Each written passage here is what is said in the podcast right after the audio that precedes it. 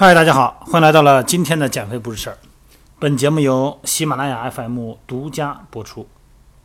今天呢，跟大家聊一个话题哈，就是前两天呢，一位朋友在微信里边问我哈，他说这个肌肉锻炼呢，以前不都说练肌肉能提高基础代谢嘛？最后咱练完肌肉以后，回家躺着都能减肥，哎，这多好啊，一劳永逸，哎，符合咱们人的这种心理啊。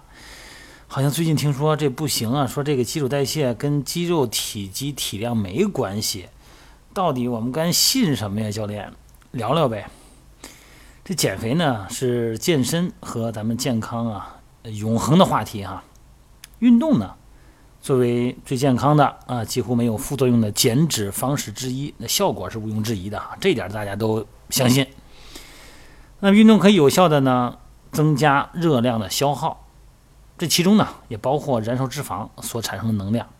那另外一个呢，就是我们的身体活动哈，运动，还有食物的热效应，这都是哈。那么一天的基础消耗量，刚才聊了哈，这几点呢是咱们都会每个人哈，不管是你体脂高低、脂肪多少哈、肌肉多少，都会遇到的。吃饭就会有热量的消化吸收，这个有一个损耗。活动会有身体的能量损耗，基础代谢啊，安静状态下，心跳、呼吸、血压稳定，体温恒定，也需要能耗啊。这些能耗加一起呢，就是咱们的一天的总的消耗量。这基础代谢呢占大头，这以前聊过哈，百分之七十左右这一块呢是比较恒定的。那基础代谢呢，跟咱们在安静状态下哈，就是说一般是清晨清醒，空腹，室温在二十到二十五度左右。这个时候呢，呃，咱们说人的正常的生命体征状态下，这是一个最基础的消耗，叫基础代谢。代谢呢跟那个身高有关，跟体重有关哈。体表面积越大，哎，这个代谢率的越高。这正常情况下哈。那咱们身上的肌肉所产生的这个基础代谢大概多少呢？呃，其实不是很多，就是一般一般七十公斤的人吧，他大概是三百多大卡啊，三百多千卡，这是肌肉所。静态状态下的消耗，一般普通人呢，七十公斤重嘛，这个人的骨骼肌呢占体重百分比大概是百分之四十左右哈。那么意味着呢，这个肌肉含量呢是七十乘以四十，就是二十八公斤。也就是说呢，二十八公斤的肌肉呢，一天呢为了维持咱们的基础代谢呢，它会保证一个三千大卡的这个热量。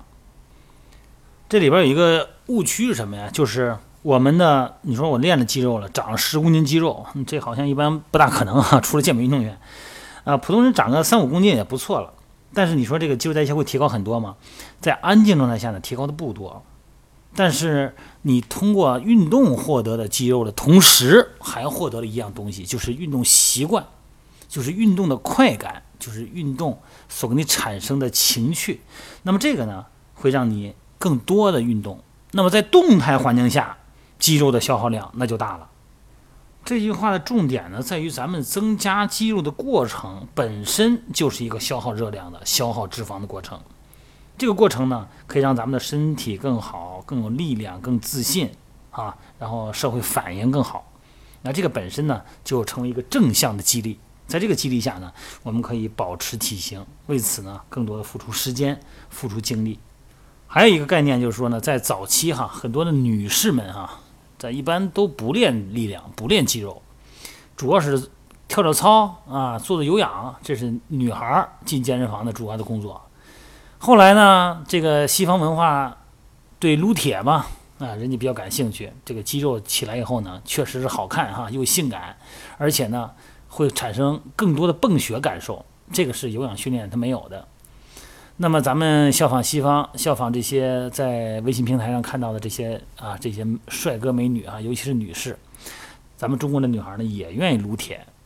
那么由此呢，不管是从明星效应，还是从我们的舆论倾向于习惯上，引导大家更多的练力量、练肌肉。那么通过这个呢，来获得更多的脂肪消耗，这当然也是一种呃稍有言过其词的善意的鼓励吧。那不管怎么说呢？健身的方式一定是多样化的啊，有氧训练、力量训练，不管是出于消耗还是塑形，还是培养运动情趣，甚至于说呢，为了维持健康的体态，都是必要的。希望大家能够理性的哈，面对自己当下的体态，做符合自己当下的运动模式。有的呢，可能更倾向于有氧一些，过段时间呢，更力量比例再大一点儿。那么有的呢，近期可能是以力量训练核心为主，然后呢，再把有氧训练的比例呢，再逐渐的放大。这就是随时随地因地制宜的调整。好了，今天呢就聊到这儿哈，希望大家不要因为这句所谓的增长肌肉并不提高基础代谢，或者说提高的不多这句话，而放弃了对肌肉训练的追求。好了，咱们改天见。